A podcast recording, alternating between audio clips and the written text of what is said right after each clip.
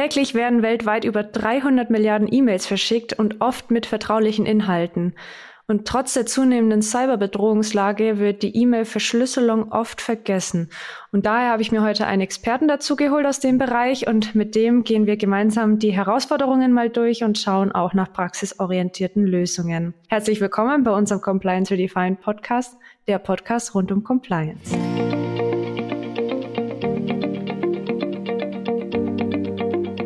Dann hallo von meiner Seite, mein Name ist Vanessa Müller. Ich bin jetzt eine altbekannte Stimme hier in diesem Podcast. Ich komme von Valvisio. Wir sind eine Compliance-Beratung, die sich auf moderne Compliance-Fragen spezialisiert hat und dazu gehören natürlich digitale Sachen auf jeden Fall dazu. Und mitgebracht habe ich den Herrn Heimel von Sepmail und Sie dürfen sich jetzt auch gerne kurz vorstellen und was Sie bei Sepmail machen, beziehungsweise was Sepmail macht. Hallo Frau Müller, hallo liebe Zuhörer. Erstmal vielen Dank für die Einladung. Mein Name ist Stefan Heimel. Ich bin bei der Sepmail Deutschland GmbH zum einen der Prokurist und zum anderen fürs Vertriebsgeschehen verantwortlich. Sepmail selber ist ein Softwareentwicklungsunternehmen, das es inzwischen seit knapp 22 Jahren gibt. Wir machen nichts anderes außer der Entwicklung von Secure E-Mail-Lösungen. Von der Struktur her, es gibt eine AG, die sitzt in der Nähe von Zürich in der Schweiz. Die Sepmil Deutschland GmbH sitzt in der Nähe von München und ist verantwortlich für das Geschäft außerhalb der Schweiz. Die Lösung selber wird ausschließlich in Leipzig und in der Schweiz entwickelt, sodass da nichts extern nach Asien oder wo auch immer USA rausgegeben ist. Also auf jeden Fall seit 22 Jahren im Geschäft ein absoluter Experte, was das betrifft.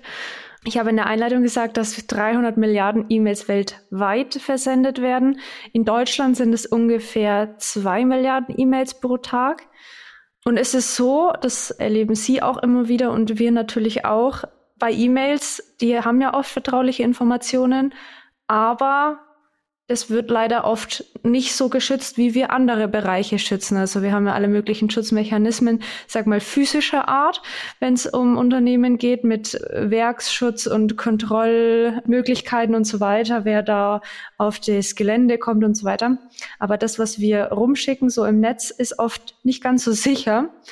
Und aus diesem Grund schauen wir uns das Thema heute einfach mal an aus der Sicht der Informationssicherheit und die erste Frage ist erstmal, warum wird dieses Thema denn eigentlich so oft vergessen, wenn es doch eigentlich so wichtig ist? Ja, das ist natürlich eine sehr gute Eingangsfrage. Wie Sie schon gesagt haben, ist die E-Mail Kommunikationsmedium Nummer eins bei Unternehmen und auch generell bei Haushalten. Auf der anderen Seite, das führt natürlich letztendlich auch dazu, dass es nicht nur Kommunikationsmedium Nummer eins ist, sondern auch Angriffsvektor Nummer eins. Das heißt, die meisten Cyberangriffe kommen ursprünglich von einer E-Mail. Warum nutzen die Kunden und Unternehmen es noch nicht flächendeckend? Also man merkt schon seit Einsatz der EU-DSGVO, also die wurde ja 2018 scharf geschaltet, ist es schon vermehrt, dass die Unternehmen wissen, dass sie was tun müssen. Sie machen es aber immer noch nicht flächendeckend. Das liegt vornehmlich daran, dass die Mitarbeitenden in den Unternehmen auch gewisse Dinge anders tun müssen. Das ist einfach, viele Lösungen sind hier an der Stelle nicht laientauglich, sondern fordern von den jeweiligen Kommunikationspartnern Handlungen, die sie teilweise nicht bereit sind zu tun. Es ist auch letztendlich ein Invest, was die Unternehmen tätigen müssen, mit dem sie nicht zwingend direkt in ihr originäres Geschäft eingreifen. Also ein Schraubenhersteller verkauft keine Schraube mehr, wenn er seine E-Mails verschlüsselt.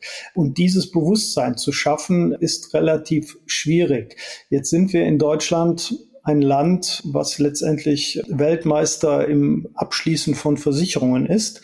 Erstaunlicherweise ist aber in diesem ganzen E-Mail-Security-Bereich noch nicht so. Gibt es da überhaupt Versicherungen in dem Bereich? Es gibt äh, Versicherungen, ja, ja.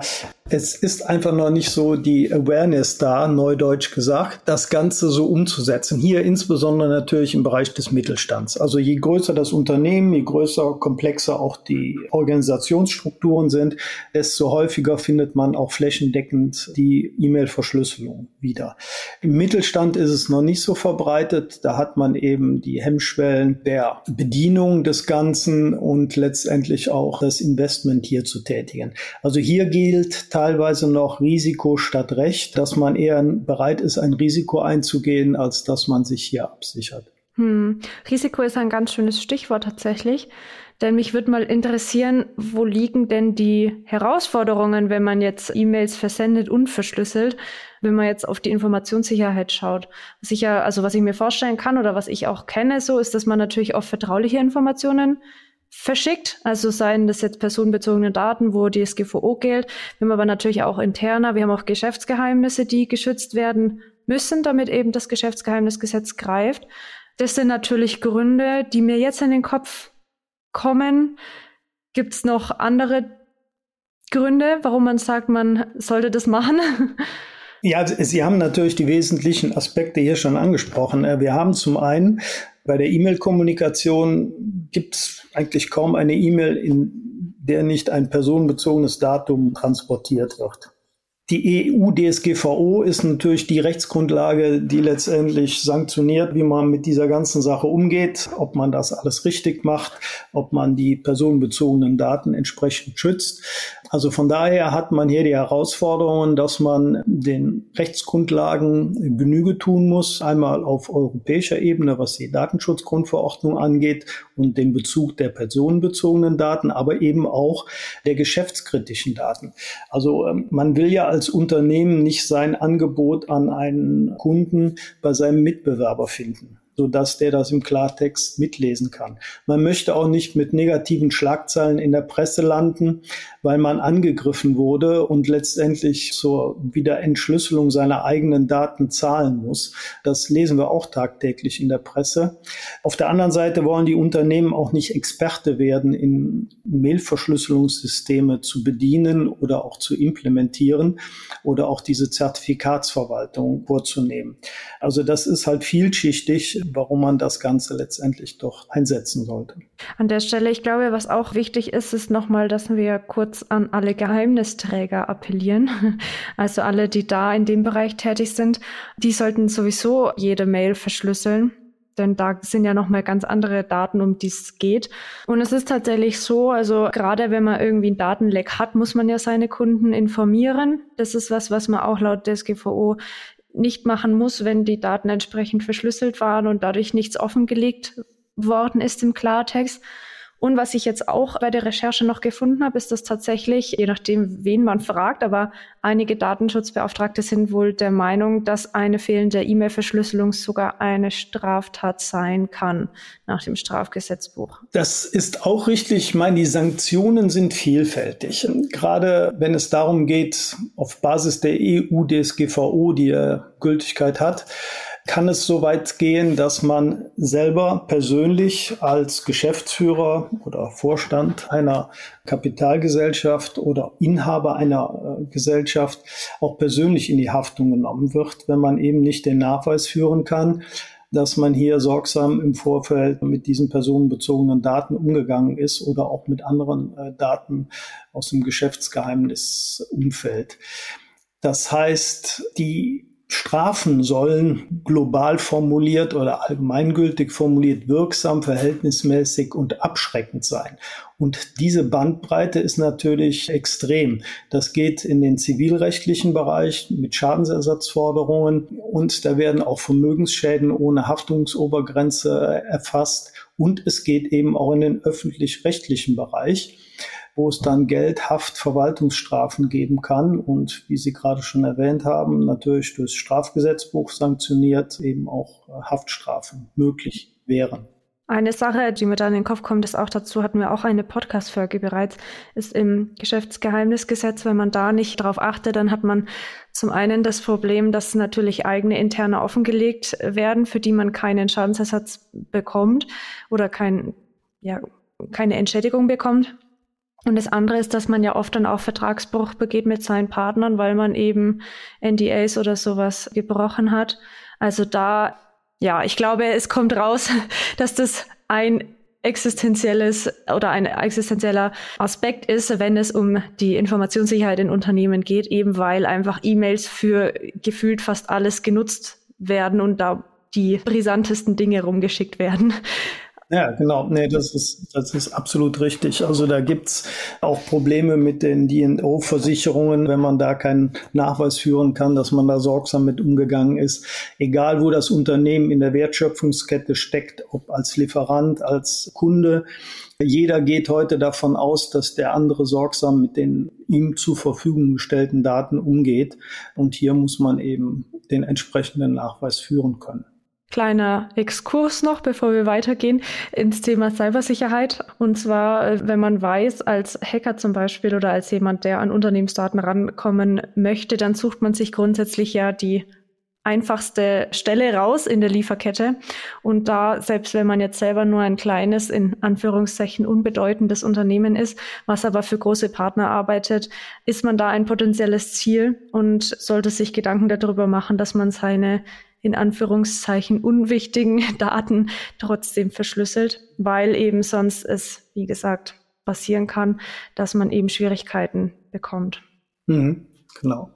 Dann ist jetzt natürlich die große Frage, wir haben jetzt geklärt, man sollte verschlüsseln, Geheimnisträger in jedem Fall, alle anderen sollten es aber auch machen. Was gibt es denn für Möglichkeiten oder was müsste man denn eigentlich machen? Also verschlüsseln ist sicherlich ein Aspekt. Es geht ja letztendlich um generell sichere Datenkommunikation per E-Mail. Was braucht man hierzu? Unterm Strich sind es drei Dinge. Das ist einmal eine elektronische Signatur. Man braucht die Verschlüsselung, die wir gerade auch schon angesprochen haben. Und man braucht sicherlich vernünftige Filtermechanismen, also Antivirus, Anti-Spam-Lösungen, die man hier zum Einsatz bringt. Was die Signatur angeht, was erreicht man damit? Also eine elektronische Signatur ist natürlich nicht mit freundlichen Grüßen Max Mustermann, sondern hier geht es letztendlich darum, dass der Empfänger einer elektronisch signierten E-Mail erkennen kann, der Sender ist wirklich der Sender. Die E-Mail wurde nicht mehr verändert, nachdem der Sender sie versandt hat. Und der Empfänger verfügt dann über den öffentlichen Schlüssel des Senders. Da geht's jetzt wiederum in Richtung der Verschlüsselung, weil wenn man diese weit verbreitete S-MIME-Technologie nutzen möchte, dann gibt es ein Zertifikat, das wird ausgestellt von einer sogenannten Certificate Authority. Das ist wie ein Passamt. Die stellen dann diese Zertifikate aus. Das ist ein öffentlicher und privater Schlüssel. Den öffentlichen Schlüssel wollen sie in die ganze Welt verbreiten. Den privaten Schlüssel behalten natürlich nur sie. Deswegen kann man eine verschlüsselte E-Mail mit dem öffentlichen Schlüssel des Empfängers verschlüsseln und der Empfänger kann einzig und allein mit seinem privaten Schlüssel diese E-Mail dann entschlüsseln. Also hier haben wir dann schon mal eine für die Anwender völlig transparente Technologie implementiert, mit der man sicher kommunizieren kann. Integrität, Authentizität wird also durch diese Signatur erreicht. Das Ganze ergänzen wir dann um die Verschlüsselung und hier haben wir zwei Bereiche. Wir haben einmal die reine Leitungsverschlüsselung, also Transportverschlüsselung, TLS. Das kann man sich vorstellen wie ein Stahlrohr, was zwischen den zwei Kommunikationspartnern über diverse Knotenpunkte gespannt ist. Nur die Daten, die durch dieses Rohr gehen, sind halt immer noch unverschlüsselt. Deswegen ist das sicherlich schon mal ein erster Schritt in eine sichere Kommunikation, aber reicht man nicht aus, auch nicht um EU-DSGVO-konform hier zu handeln. Diese Transportverschlüsselung ergänzen wir dann entsprechend um eine inhaltliche Verschlüsselung, die wir eben durch verschiedene Standardtechnologien vornehmen können. Ich glaube, um das ein bisschen vielleicht einfacher zu erklären. Also wenn es um Transportverschlüsselung geht, wie man sich vorstellen kann, ist so ein bisschen wie wenn man am Flughafen sein Gepäck aufgibt. Man gibt es auf, aber was in der Zwischenzeit passiert, also ob dieser Koffer geöffnet wird oder nicht, da sind ja doch einige Stationen noch dazwischen, bis man es wieder an seinem Zielort am Band äh, runternimmt. Das kann man eben nicht kontrollieren. Inhaltsverschlüsselung wäre dann spontan gesagt, wenn man seinen Kofferinhalt noch in eine Tüte packt, die man mit einer mit einem Schloss oder so versiegelt, dass man eben, selbst wenn man den Koffer öffnet, also dieses Transportmedium oder auf dem Transportweg das öffnet, dass man eben nicht an den eigentlichen Inhalt rankommt. Ja, man kann den Koffer ja irgendwie in einen Stahlbehälter packen und den verschließen. Also dann kann man zwar den Stahlbehälter wegnehmen, aber man kommt immer noch nicht an den Koffer ran. Also vom Prinzip her ist das genau richtig so, dass man halt zusieht, dass man nicht an die Inhalte gelangt. Genau, also das als Beispiel dafür, warum man unbedingt beides machen muss. Und diese Transportverschlüsselung, also sagen wir, wenn man jetzt nur einen Koffer hat, das ist oft ja auch schon integriert in den modernen E-Mail-Programmen. Die Inhaltsverschlüsselung, die man aber unbedingt dafür ergänzend benötigt, die ist in der Regel nicht dabei. Und das ist auch was, was jetzt immer wieder gesagt wird. Also zum Beispiel das Bayerische Landesamt hat es auch gesagt für Datenschutzaufsicht, dass eben die reine Transportverschlüsselung ein notwendiger Baustein ist, wenn es jetzt um die sichere Kommunikation geht, aber es ist definitiv nicht ausreichend.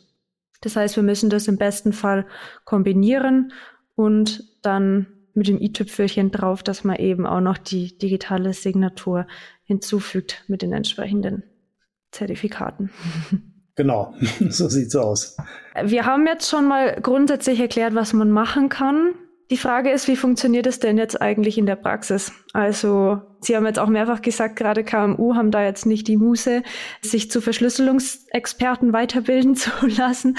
Was für Möglichkeiten haben wir denn hier? Wir haben natürlich in erster Linie die klassische Möglichkeit, dass man einmal eine Gateway-Lösung einsetzt. Das bedeutet, dass zwischen dem E-Mail-Server und dem Gang oder dem Filter, bevor es ins Internet geht, eine Verschlüsselungslösung implementiert wird, die dann so die ganze kryptografische Behandlung vornimmt.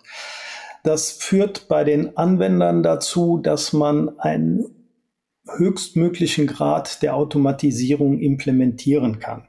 Man hat immer eine Gratwanderung zwischen Praktikabilität auf der einen Seite und den Datenschutzanforderungen auf der anderen Seite. Und das ist bei Unternehmen ganz individuell.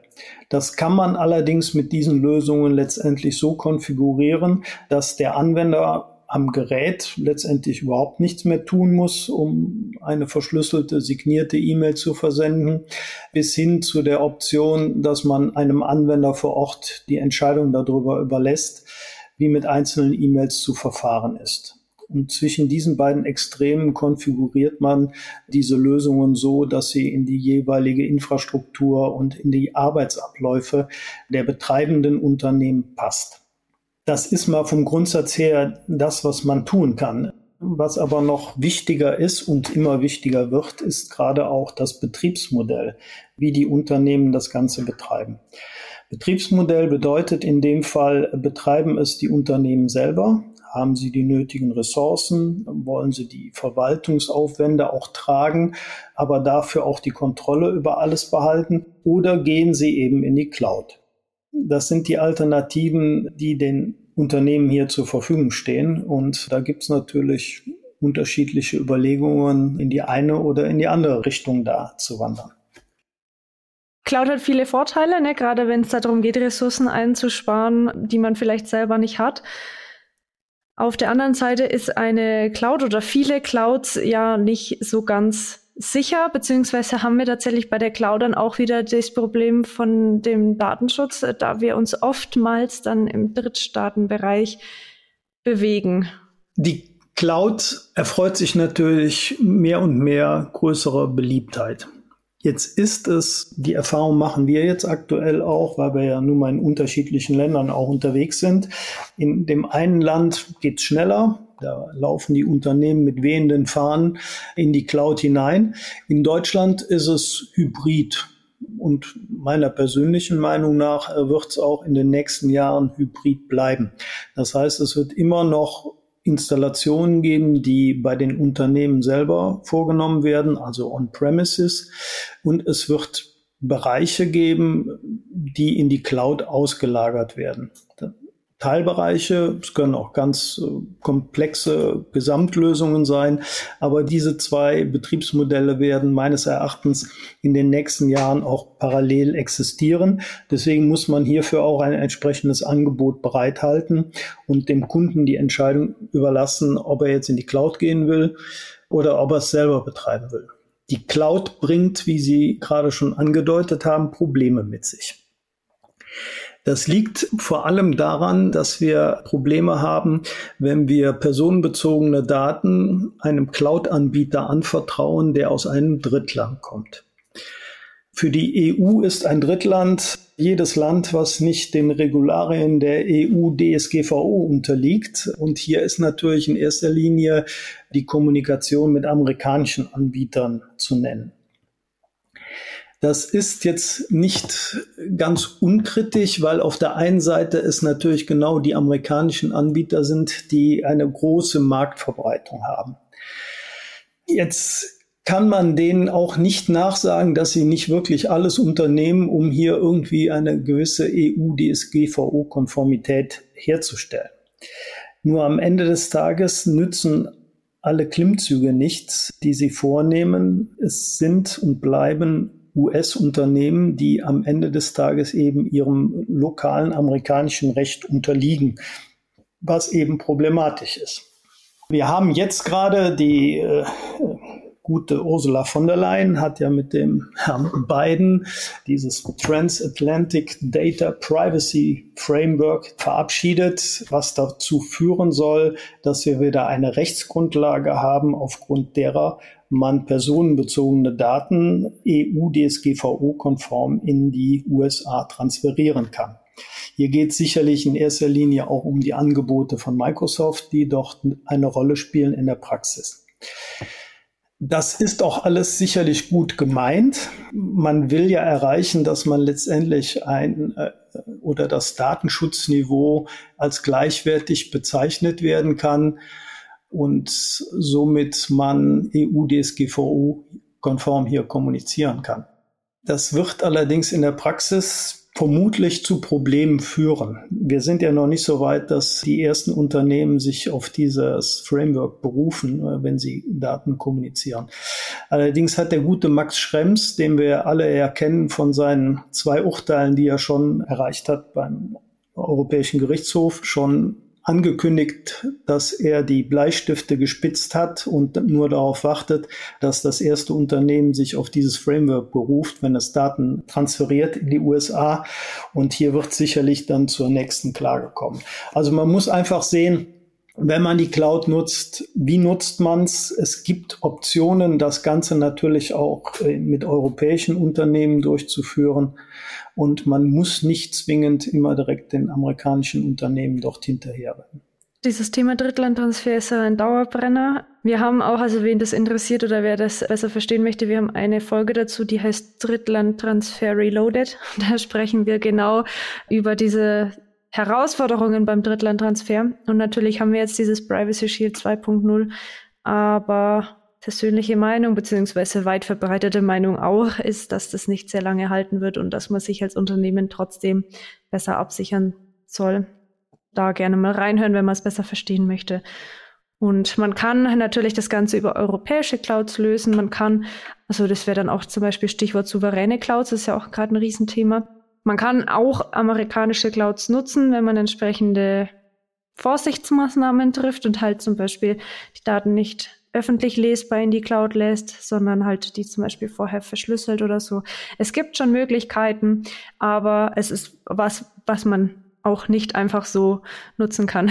Also da muss man sich schon auch ein bisschen Gedanken machen vorher, wie das Ganze funktioniert. Also das darf auch nicht falsch verstanden werden. Ich will hier keinesfalls irgend so ein Unternehmen äh, dort an den Pranger stellen. Die tun wirklich alles Menschenmögliche, um hier äh, Geschäft machen zu können.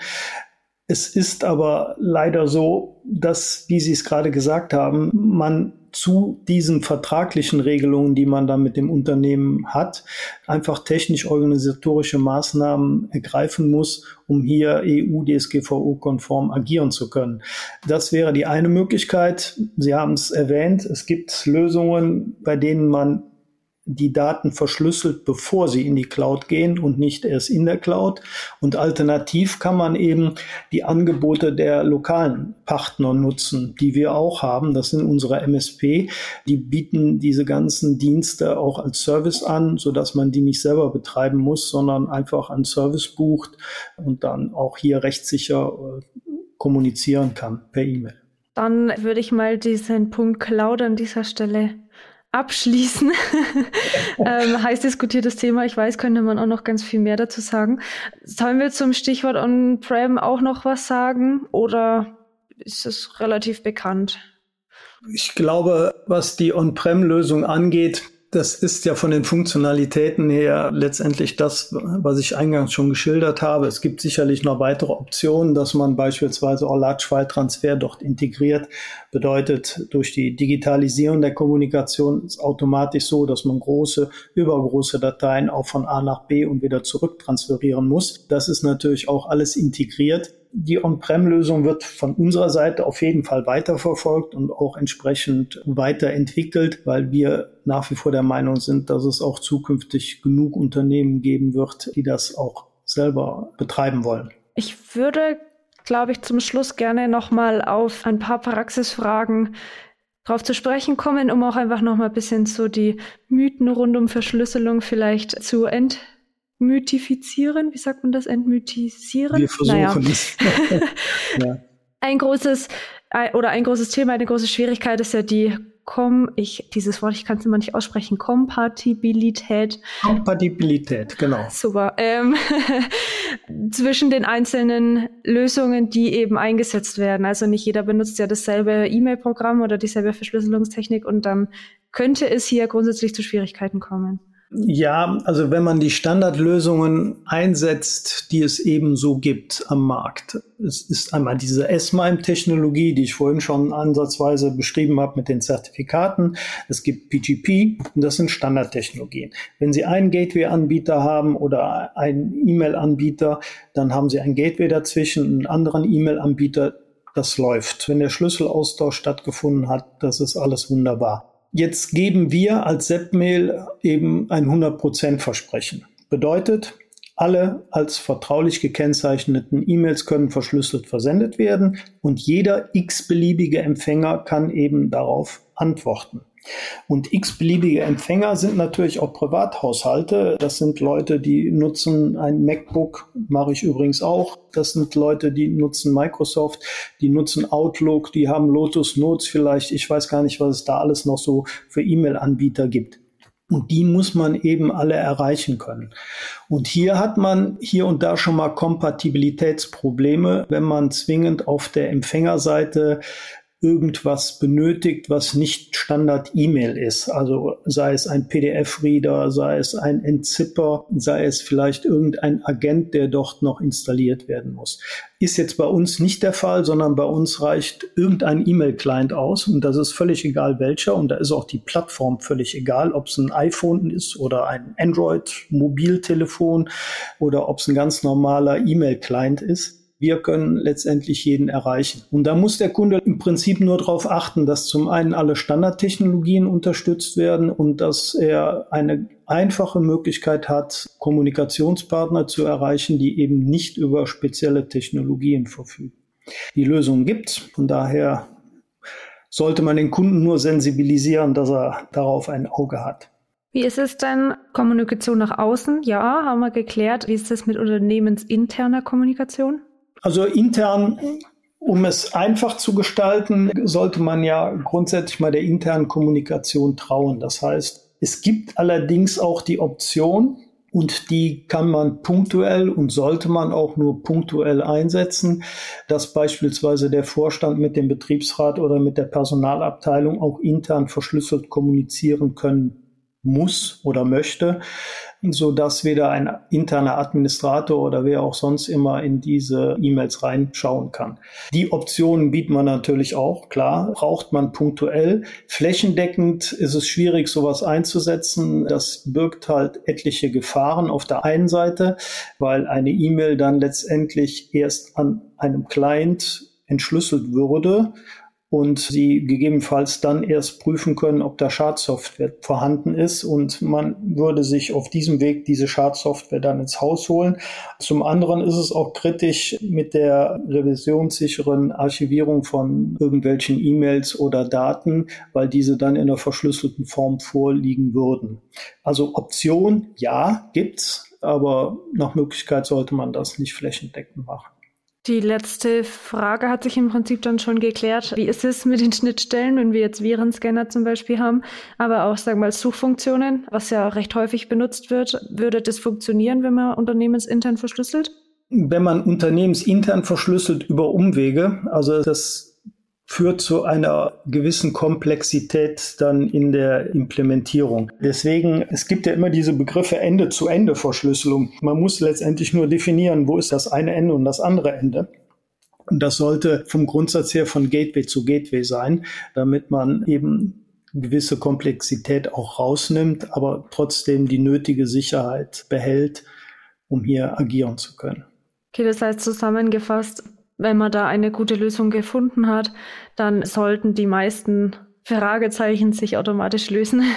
Also das, die sollte man im Idealfall in der Praxis gar nicht merken als normaler Anwender, dass da im Hintergrund was passiert. Genau. Ja. Das klingt so ist gut. der Plan. so ist der Plan, ja. Dann würde ich an dieser Stelle einfach nochmal ganz kurz zusammenfassen, worüber wir gesprochen haben. Dann kommen wir auch schon zum Ende. Wir haben gesagt, dass E-Mails in jedem Fall verschlüsselt werden sollten aus eigenen Interessen, aber auch aus rechtlichen Interessen, dass man da eben kein Fauxpas begeht. Wir haben gesehen, dass man verschiedene Aspekte braucht bei der sicheren Kommunikation. Wir haben zum einen das Thema Verschlüsselung natürlich. Wir haben digitale Signaturen und Zertifikate, was im besten Fall alles mit einer Lösung quasi abgedeckt wird und im Hintergrund läuft, sodass man da gar nichts mitbekommt. Man kann das Ganze in der Cloud betreiben, man kann das Ganze auch bei sich on-premise betreiben. Und es gibt da auch diverse Möglichkeiten, wie viel Kontrolle man selber haben möchte, wie viel man an, sag mal, Managed Services auch auslagert. Da, genau, denke ich, kommt es aufs Unternehmen drauf an, wie viel Kenntnisse einfach vorhanden sind. Aber insgesamt ist das eine Thematik, ich hoffe, das ist auch ein bisschen rausgekommen, die man gut angehen kann, die auch an sich nicht so furchtbar kompliziert ist, auch für Unternehmen, die jetzt vielleicht nicht die IT-Cracks sind oder nicht die Verschlüsselungsexperten sind, denn man installiert im Prinzip eine Software, die dann alles im Hintergrund erledigt. Vereinfacht gesagt. Ja, das haben Sie richtig und gut zusammengefasst. Also so sieht's aus. Dann sind wir an dieser Stelle am Ende angekommen. Ich bedanke mich erstmal ganz kurz bei Ihnen, Herrn Heimel, fürs Dabeisein und fürs Teilen vom Expertenwissen. Ja, vielen Dank. Und bei Fragen natürlich gerne an uns von Nullvisio melden oder sonst auch gern beim Herrn Heimel von Sepmail direkt dann melden. Gerne, jederzeit. heimel.sepmail.de Vielen Dank natürlich auch an Sie fürs Dabeisein und Zuhören und bis bald. Dankeschön. Tschüss zusammen.